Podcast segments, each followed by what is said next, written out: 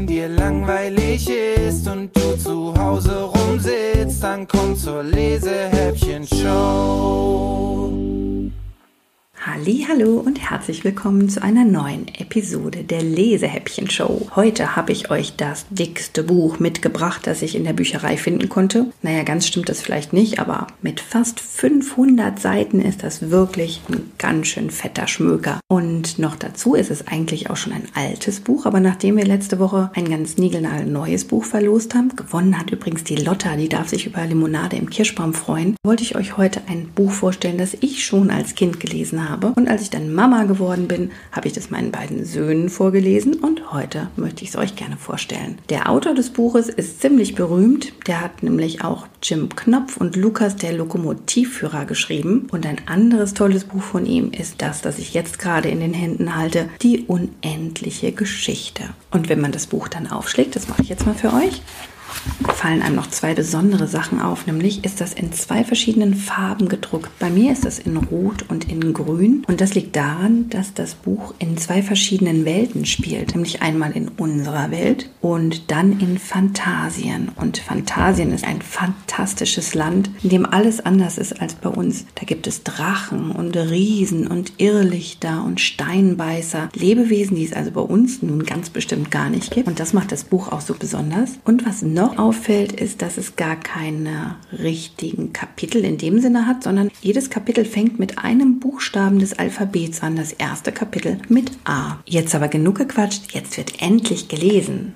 Also fange ich an mit A wie Antiquariat. Inhaber Karl Konrad Koriander. Diese Inschrift stand auf der Glastür eines kleinen Ladens, aber so sah sie natürlich nur aus, wenn man vom Inneren des dämmerigen Raumes durch die Scheibe auf die Straße hinausblickte. Draußen war ein grauer, kalter Novembermorgen und es regnete in Strömen. Die Tropfen liefen am Glas herunter und über die geschnörkelten Buchstaben. Alles, was man durch die Scheibe sehen konnte, war eine regenfleckige Mauer auf der anderen Straßenseite. Plötzlich wurde die Tür so heftig aufgerissen, dass die kleine Traube von Messingglöckchen, die über ihr hing, aufgeregt zu bimmeln begann und sich eine ganze Weile nicht wieder beruhigen konnte. Der Urheber dieses Tumults war ein kleiner, dicker Junge von vielleicht zehn oder elf Jahren. Das dunkelbraune Haar hing ihm nass ins Gesicht, sein Mantel war vom Regen durchweicht und tropfte an einem Riemen über der Schulter, trug er eine Schultasche. Er war ein wenig blass und außer Atem, aber ganz im Gegensatz zu der Eile, die er eben noch gehabt hatte, stand er nun wie angewurzelt in der offenen Tür. Vor ihm lag ein langer, schmaler Raum, der sich nach hinten zu im Dämmerlicht verlor. An den Wänden standen Regale, die bis unter die Decke reichten und mit Büchern aller Formen und Größen vollgestopft waren. Auf dem Boden türmten sich Stapel großer Folianten, auf einigen Tischen häuften sich Berge kleinerer Bücher, die in Leder gebunden waren und von der Seite golden glänzten. Hinter einer mannshohen Mauer aus Büchern, die sich am gegenüberliegenden Ende des Raumes erhob, war der Schein einer Lampe zu sehen. In diesem Lichtschein stieg ab und zu ein Rauchkringel auf, wurde größer und zerging weiter oben in der Dunkelheit. Offenbar saß dort jemand und tatsächlich hörte der Junge nun hinter der Bücherwand eine Stimme ziemlich barsch sagen Wundern Sie sich drinnen oder draußen, aber machen Sie die Tür zu, es zieht. Der Junge gehorchte und schloss leise die Tür. Dann näherte er sich der Bücherwand und guckte vorsichtig um die Ecke. Dort saß in einem Ohrenbackensessel aus abgewetztem Leder ein schwerer, untersetzter Mann. Er hatte einen zerknitterten schwarzen Anzug an, der abgetragen und irgendwie staubig aussah. Sein Bauch wurde von einer geblümten Weste zusammengehalten. Der Mann hatte eine Glatze, nur über den Ohren stand je ein Büschel weißer Haare in die Höhe. Das Gesicht war rot und erinnerte an das einer bissigen Bulldogge.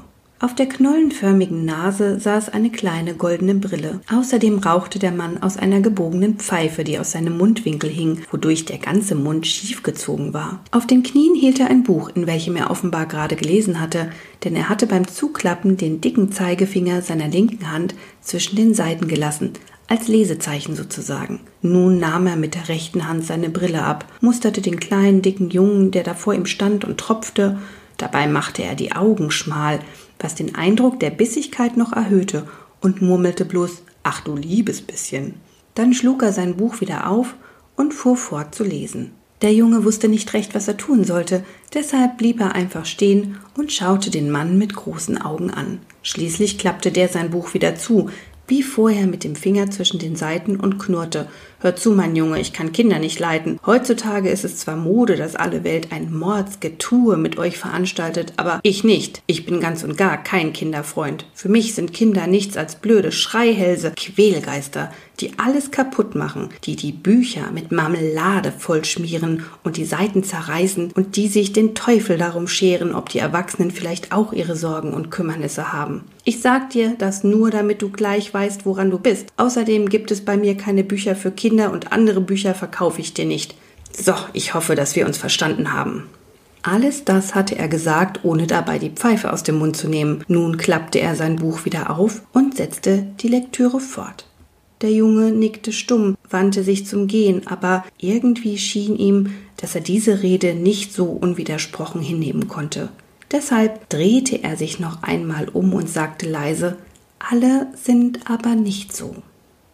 Der Mann blickte langsam auf und nahm abermals seine Brille ab.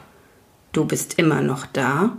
Was muss man eigentlich tun, um so einen wie dich wieder loszuwerden? Kannst du mir das mal verraten? Was hast du da eben so überaus Wichtiges zu sagen gehabt? N nichts Wichtiges, antwortete der Junge noch leiser. Ich, ich wollte nur, nicht alle Kinder sind so, wie sie sagen. Ach so, der Mann zog in gespieltem Erstaunen die Augenbrauen hoch. Dann bist du wohl vermutlich selbst die große Ausnahme, wie? Der dicke Junge wusste nichts zu antworten, er zuckte nur ein wenig die Achseln und wandte sich wieder zum Gehen. Und Manieren hast du nicht mal für fünf Pfennig, sonst hättest du dich doch wenigstens mal vorgestellt. Ich heiße Bastian, sagte der Junge. Bastian Balthasar Buchs. Hm, ziemlich kurioser Name, knurrte der Mann mit diesen drei Bs. Na ja, Dafür kannst du ja nichts, hast ihn dir ja nicht selbst gegeben. Ich heiße Karl Konrad Koriander. Das sind drei Ks, sagte der Junge ernst. Hm, brummte der Alte. Stimmt. Er paffte einige Wölkchen. Na ja, ist ja auch ganz gleich, wie wir heißen, da wir uns ja doch nicht wiedersehen. Ich möchte jetzt nur noch eins wissen, nämlich wieso du vorhin mit einem solchen Karacho in meinen Laden eingebrochen bist. Machte ganz den Eindruck, als ob du auf der Flucht gewesen wärst, stimmt das? Bastian nickte. Sein rundes Gesicht wirkte plötzlich noch etwas blasser als vorher und seine Augen noch etwas größer. Wahrscheinlich hast du eine Ladenkasse ausgeraubt, vermutete Herr Koriander, oder eine alte Frau niedergeschlagen oder was euer Eins heutzutage so macht. Ist die Polizei hinter dir her, mein Kind? Bastian schüttelte den Kopf. Heraus mit der Sprache, sagte Herr Koriander. Vor wem bist du weggelaufen? Vor den anderen. Vor welchen anderen? Den Kindern aus meiner Klasse. Warum? Sie, sie lassen mich nie in Ruhe. Was tun sie denn? Sie lauern mir vor der Schule auf. Und weiter? Dann schreien sie lauter so Sachen, sie, sie schubsen mich herum und lachen über mich. Und das lässt du dir einfach so gefallen? Herr Koriander betrachtete den Jungen eine Weile missbilligend und fragte dann, warum gibst du ihnen nicht einfach eins auf die Nase? Bastian schaute ihn groß an. Nein, das, das mag ich nicht und außerdem, ich kann nicht gut boxen. Und was ist mit Ringen, wollte Herr Koriander wissen. Laufen, Schwimmen, Fußball, Turnen, kannst du überhaupt nichts davon? Der Junge schüttelte den Kopf. Mit anderen Worten, sagte Herr Koriander, du bist ein Schwächling, wie? Bastian zuckte die Achseln. Aber reden kannst du doch immerhin, meinte Herr Koriander. Warum gibst du ihn nicht heraus, wenn sie dich verspotten? Naja, das habe ich einmal gemacht. Na und? Sie haben mich in eine Mülltonne geschmissen und den Deckel zugebunden. Ich habe zwei Stunden gerufen, bis mich jemand gehört hat. Hm, brummte Herr Koriander. Und jetzt traust du dich nicht mehr, hm? Bastian nickte. Also, stellte Herr Koriander fest, ein Angsthase bist du obendrein. Bastian senkte den Kopf. Wahrscheinlich bist du ein echter Streber, wie der Klassenbeste mit lauter Einsern, der Liebling der Lehrer, nicht wahr? Nein, sagte Bastian und hielt immer noch den Blick gesenkt. Ich bin letztes Jahr sitzen geblieben. Ach Gott im Himmel, rief Herr Koriander. Also ein Versager auf der ganzen Linie. Bastian sagte nichts. Er stand einfach nur da. Seine Arme hingen herunter, sein Mantel tropfte. Was schreien Sie denn so, wenn Sie dich verspotten? wollte Herr Koriander wissen. Ach, alles Mögliche.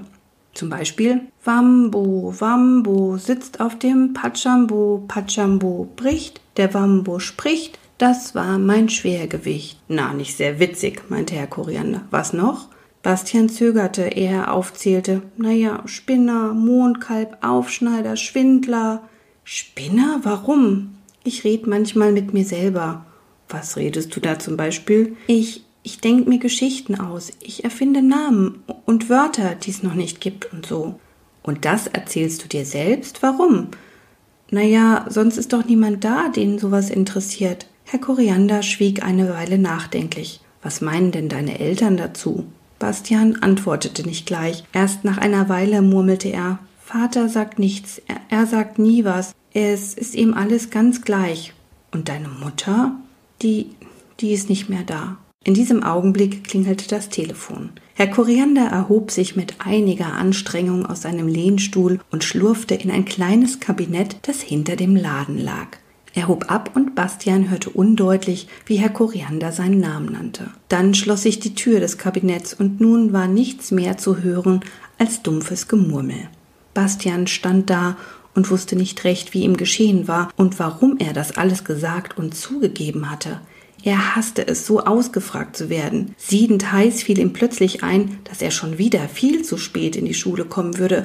Ja, gewiss, er musste sich beeilen, er musste rennen, aber er blieb stehen, wo er stand und konnte sich nicht entschließen, irgendwas hielt ihn fest, er wusste nicht was.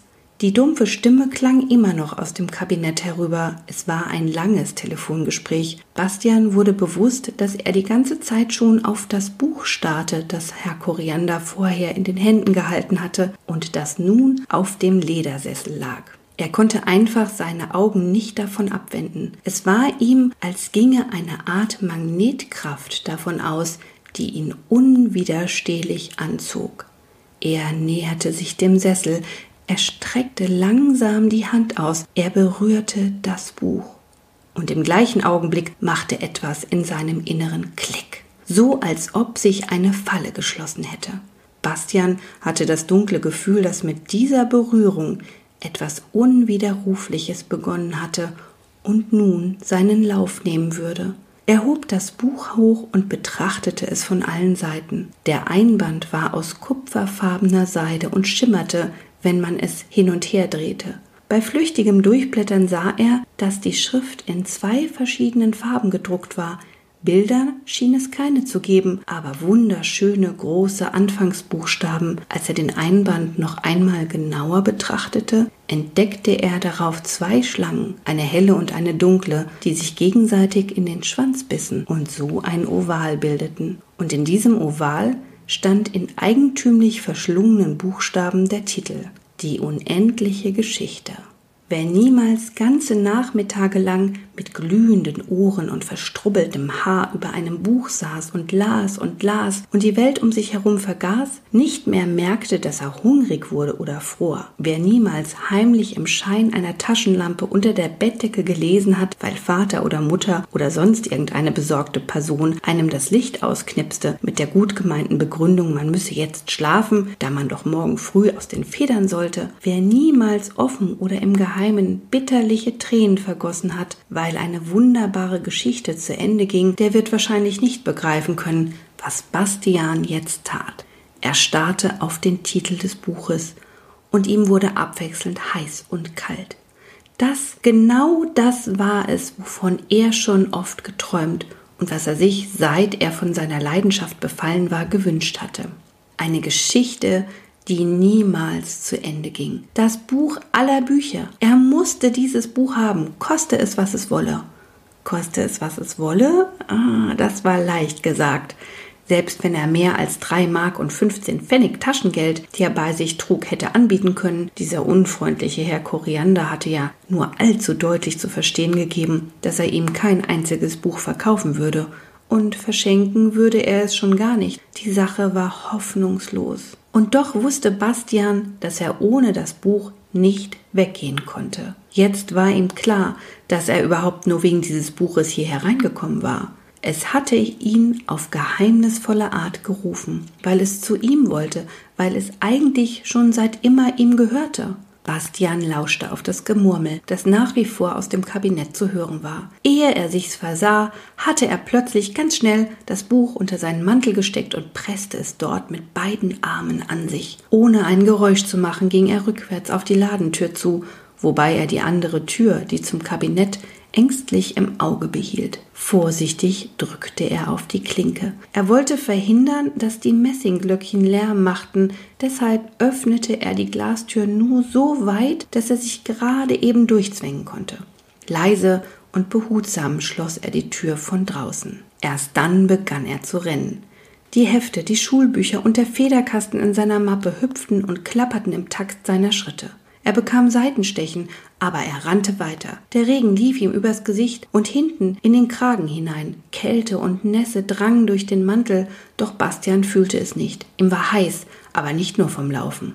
Sein Gewissen, das sich vorher in dem Buchladen nicht gemuckst hatte, war nun plötzlich aufgewacht. All die Gründe, die so überzeugend gewesen waren, erschienen ihm plötzlich völlig unglaubwürdig. Sie schmolzen dahin wie Schneemänner im Atem eines feuerspeienden Drachen. Er hatte gestohlen. Er war ein Dieb. Was er getan hatte, war sogar schlimmer als gewöhnlicher Diebstahl. Dieses Buch war bestimmt einmalig und unersetzlich. Sicher war es Herrn Korianders größter Schatz gewesen, einem Geigenspieler seine einzigartige Violine stehlen oder einem König seine Krone war noch etwas ganz anderes als Geld aus einer Kasse nehmen. Und während er so rannte, presste er das Buch unter seinem Mantel an sich. Er wollte es nicht verlieren, wie teuer auch immer es ihn zu stehen kommen würde. Es war alles, was er auf dieser Welt noch hatte. Denn nach Hause konnte er jetzt natürlich nicht mehr. Damit mache ich jetzt erstmal eine kleine Pause und dann einen Sprung. Denn Bastian hat jetzt zwar ein schlechtes Gewissen, aber er weiß, dieses Buch kann er nicht zurückbringen. Deswegen rennt er immer weiter und das Einzige, was ihm einfällt, wo er hingehen könnte, das ist die Schule, in die er eigentlich jetzt gehen müsste. Der Unterricht hat ja schon angefangen und so sucht er sich einen geheimen Ort in der Schule, wo ihn niemand entdecken wird und das ist der Dachboden des Schulgebäudes. Und er richtet sich da auf alten Turnmatten mit alten Decken ein Lager unter einem Dachfenster ein und beginnt dann in der unendlichen Geschichte zu lesen. Da steigen wir jetzt wieder ein in die Geschichte. Kapitel 1 Phantasien in Not. Alles Getier im Haulewald duckte sich in seine Höhlen, Nester und Schlupflöcher. Es war Mitternacht, und in den Wipfeln der uralten, riesigen Bäume brauste der Sturmwind. Die turmdicken Stämme knarrten und ächzten. Plötzlich huschte ein schwacher Lichtschein in Zickzacklinien durchs Gehölz, blieb da und dort zitternd stehen, flog empor, setzte sich auf einen Ast und eilte gleich darauf wieder weiter. Es war eine leuchtende Kugel, etwa von der Größe eines Kinderballs. Es hüpfte in weiten Sprüngen dahin, berührte ab und zu den Boden und schwebte wieder aufwärts. Aber es war kein Ball. Es war ein Irrlicht und es hatte den Weg verloren. Es war also ein verirrtes Irrlicht und das gibt es selbst in Phantasien ziemlich selten. Normalerweise sind es gerade die Irrlichter, die andere Leute dazu bringen, sich zu verirren. Im Inneren des runden Lichtscheins war eine kleine, äußerst bewegliche Gestalt zu sehen, die aus Leibeskräften sprang und rannte. Es war weder ein Männchen noch ein Weibchen, denn derlei Unterschiede gibt es bei Irrlichtern nicht. In der rechten Hand trug es eine winzige weiße Fahne, die hinter ihm herflatterte. Es handelte sich also um einen Boten oder einen Unterhändler. Gefahr bei seinen weiten Schwebesprüngen in der Finsternis gegen einen Baumstamm zu prallen bestand nicht, denn Irrlichter sind ganz unglaublich flink und geschickt und vermögen mitten im Sprung ihre Richtung zu ändern. Daher kam der Zickzackweg, den es nahm, doch im Großen und Ganzen genommen bewegte es sich immer in einer bestimmten Richtung fort bis zu dem Augenblick, da es um einen Felsvorsprung kam und erschrocken zurückfuhr. Hechelnd, wie ein kleiner Hund, saß es in einem Baumloch und überlegte eine Weile, ehe es sich wieder hervorwagte und vorsichtig um die Ecke des Felsens lugte. Vor ihm lag eine Waldlichtung und dort saßen im Schein eines Lagerfeuers drei Gestalten sehr unterschiedlicher Art und Größe. Ein Riese, der aussah, als bestünde alles an ihm aus grauem Stein, lag ausgestreckt auf dem Bauch und war fast zehn Fuß lang. Er stützte den Oberkörper auf die Ellenbogen und blickte ins Feuer. In seinem verwitterten Steingesicht, das seltsam klein über den gewaltigen Schultern stand, ragte das Gebiss hervor wie eine Reihe von stählernen Meißeln. Das Irrlicht erkannte, dass er zur Gattung der Felsenbeißer gehörte. Das waren Wesen, die unvorstellbar weit vom Haulewald in einem Gebirge lebten, aber sie lebten nicht nur in diesem Gebirge, sie lebten auch von ihm, denn sie aßen es nach und nach auf. Sie ernährten sich von Felsen. Glücklicherweise waren sie sehr genügsam und kamen mit einem einzigen Bissen der für sie äußerst gehaltvollen Kost Wochen und Monate lang aus. Es gab auch nicht viele Felsenbeißer und außerdem war das Gebirge sehr groß. Aber da diese Wesen schon sehr lange dort lebten, sie wurden viel älter als die meisten anderen Geschöpfe Phantasiens, hatte das Gebirge im Laufe der Zeit doch ein recht sonderbares Aussehen angenommen. Es glich einem riesenhaften Emmentaler Käse, voller Löcher und Höhlen. Deshalb hieß es auch der Gängeberg. Aber die Felsenbeißer ernährten sich nicht nur vom Gestein. Sie machten alles daraus, was sie benötigten. Möbel, Hüte, Schuhe, Werkzeuge, ja sogar Kuckucksuhren. Und so war es nicht weiter verwunderlich, dass dieser Felsenbeißer hier eine Art Fahrrad hinter sich stehen hatte, das ganz und gar aus besagtem Material bestand und zwei Räder hatte, die wie gewaltige Mühlsteine aussahen. Im Ganzen glich es eher einer Dampfwalze mit Pedalen.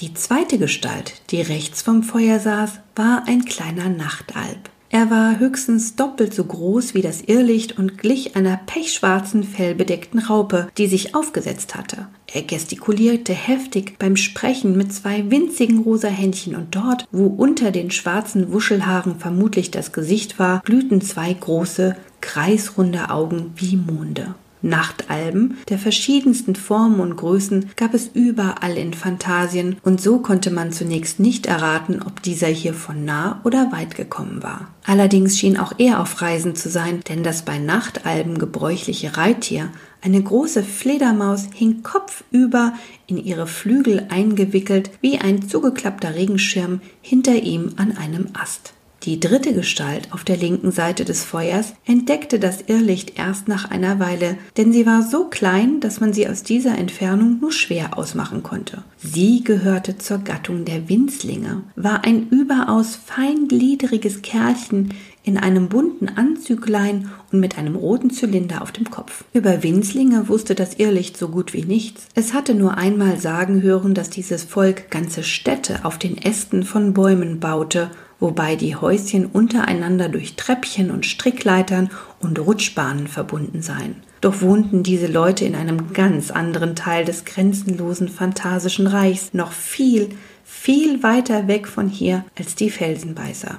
Umso erstaunlicher war es, dass das Reittier, das der hier anwesende Winzling bei sich hatte, ausgerechnet eine Schnecke war. Sie saß hinter ihm. Auf ihrem rosa Gehäuse glitzerte ein kleiner silberner Sattel und auch das Zaumzeug und die Zügel, die an ihren Fühlern befestigt waren, glänzten wie Silberfäden. Das Irrlicht wunderte sich, dass gerade diese drei so verschiedenartigen Wesen hier einträchtig beisammen saßen, denn normalerweise war es in Phantasien durchaus nicht so, dass alle Gattungen in Frieden und Eintracht miteinander lebten. Es gab oft Kämpfe und Kriege, es gab auch jahrhundertelange Fäden unter gewissen Arten und es gab außerdem nicht nur ehrliche und gute Geschöpfe, sondern auch räuberische und bösartige und grausame.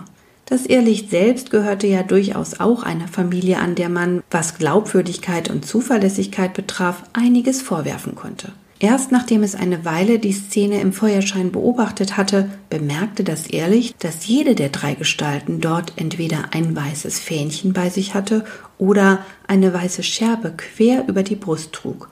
Also waren auch sie Boten oder Unterhändler, und das erklärte natürlich, dass sie sich so friedlich verhielten. Sollten sie am Ende sogar in der gleichen Angelegenheit unterwegs sein wie das Irrlicht selbst? Was sie sprachen, war aus der Entfernung nicht zu verstehen, wegen des brausenden Windes, der in den Baumwipfeln wühlte, aber da sie sich gegenseitig als Boten respektierten, würden sie vielleicht auch das Irrlicht als solchen anerkennen und ihm nichts tun. Und irgendjemanden musste es schließlich nach dem Weg fragen. Eine günstigere Gelegenheit würde sich mitten im Wald und mitten in der Nacht wohl kaum bieten. Also fasste es sich ein Herz, kam aus seinem Versteck hervor, schwenkte das weiße Fähnchen und blieb zitternd in der Luft stehen.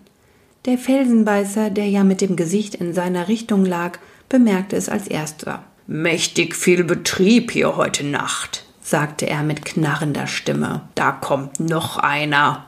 Huhu, ein Irrlicht, raunte der Nachtalb, und seine Mondaugen glühten auf. Freut mich, freut mich. Der Winzling stand auf, ging ein paar Schrittchen auf den Ankömmling zu und piepste Wenn ich richtig sehe, so sind auch Sie in Ihrer Eigenschaft als Bote hier?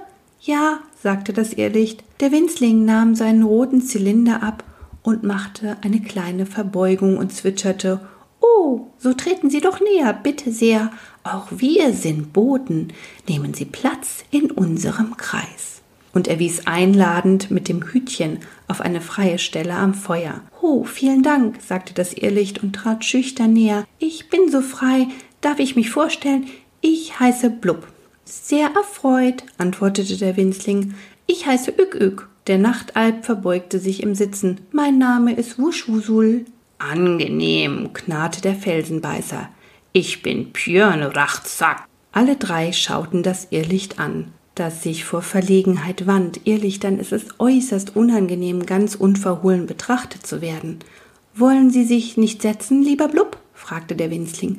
Eigentlich, antwortete das Irrlicht, bin ich sehr in Eile. Ich wollte nur fragen, ob Sie mir vielleicht den Weg sagen können, in welcher Richtung ich von hier aus zum Elfenbeinturm komme. Huhu, machte der kleine Nachtalb. Will man zur kindlichen Kaiserin? Ganz recht, sagte das Irrlicht. Ich habe ihr eine wichtige Botschaft zu überbringen. Was für eine denn? knarzte der Felsenbeißer. Nun, das Irrlicht trat von einem Beinchen auf das andere. Das ist eine geheime Botschaft. Wir drei haben das gleiche Ziel wie du. Huhu, erwiderte der Nachtalb Wuschwusul. Man ist unter Kollegen. Möglicherweise haben wir sogar die gleiche Botschaft, meinte der Winzling Ückück. Setz dich und red, knirschte Pjörnrachzack. Das Irrlicht ließ sich auf dem freien Platz nieder. Mein Heimatland, begann es nach kurzem Bedenken, liegt ziemlich weit von hier. Ich weiß nicht, ob einer der Anwesenden es kennt. Es heißt das Modermoor. Wuhu, seufzte der Nachtalb entzückt. Eine wunderschöne Gegend. Das Irrlicht lächelte schwach. Ja, nicht wahr? Ist das schon alles? knarrte Pjörnrachzack. Warum bist du unterwegs, Blub?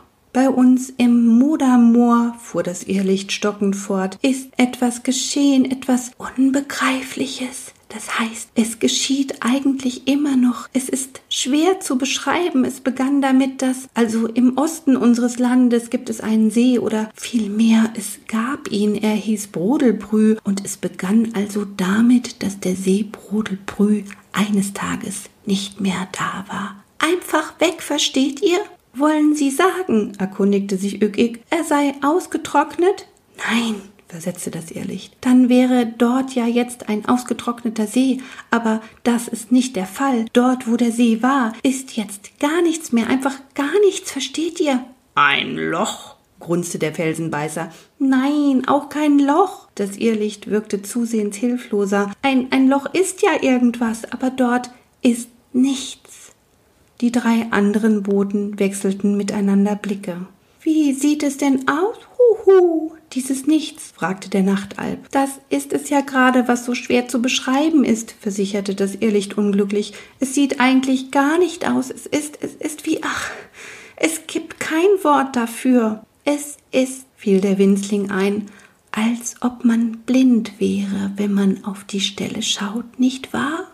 Das Irrlicht starrte ihn mit offenem Mund an. Das ist der richtige Ausdruck, rief es. Aber woher? Ich meine, wieso? Aber kennt ihr es auch, dieses Augenblick, knarrte der Felsenbeißer dazwischen. Ist es bei der einen Stelle geblieben? Sag. Zunächst ja, erklärte das Irrlicht. Das heißt, die Stelle wurde nach und nach immer größer. Irgendwie fehlte immer mehr von der Gegend. Die Urunke Umf, die mit ihrem Volk in dem Brodelbrühsee lebte, war dann auch plötzlich einfach weg. Andere Einwohner begannen zu fliehen, aber nach und nach fing es auch an anderen Stellen im Modermoor an. Manchmal war es anfangs nur ganz klein, ein Nichts, so groß wie ein Sumpfhuhnei. Aber diese Stellen machten sich breit.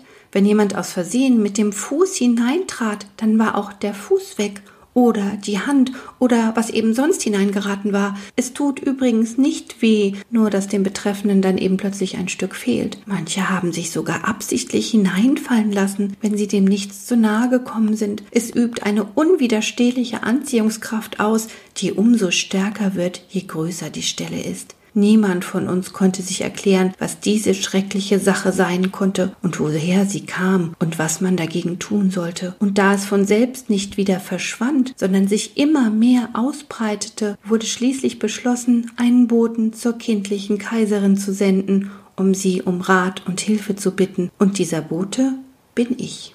Die anderen drei blickten schweigend vor sich hin. Uhu, ließ sich nach einer Weile die jammernde Stimme des Nachtalbs vernehmen. Dort, wo ich herkomme, ist es genau dasselbe, und ich bin mit dem gleichen Ziel unterwegs. Huhu. Der Winzling wandte sein Gesicht dem Irrlicht zu.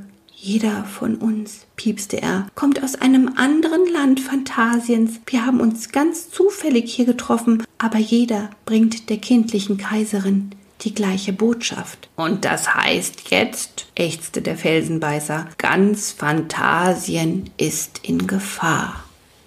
An dieser spannenden Stelle schlage ich jetzt das Buch gemeinerweise einfach zu. Ihr merkt schon, die Geschichte nimmt ganz schön Fahrt auf, denn aus allen Teilen Phantasiens kommen die Botschafter zur kindlichen Kaiserin. Überall breitet sich das Nichts aus. Und wo Gefahr droht, braucht man natürlich einen Helden. Und dieser Held ist Atreo, ein Indianerjunge, der mit seinem Pferdchen Artax aufbricht, um Phantasien zu retten. Und auch Bastian Balthasar Buchs muss einiges tun, damit Phantasien gerettet werden kann. Wie genau das geht, müsst ihr selber rausfinden. Viel Spaß beim Lesen und ich freue mich, wenn ihr das nächste Mal wieder mit dabei seid, wenn es heißt. Wenn dir langweilig ist und du zu Hause rumsitzt, dann komm zur Lesehäppchen-Show.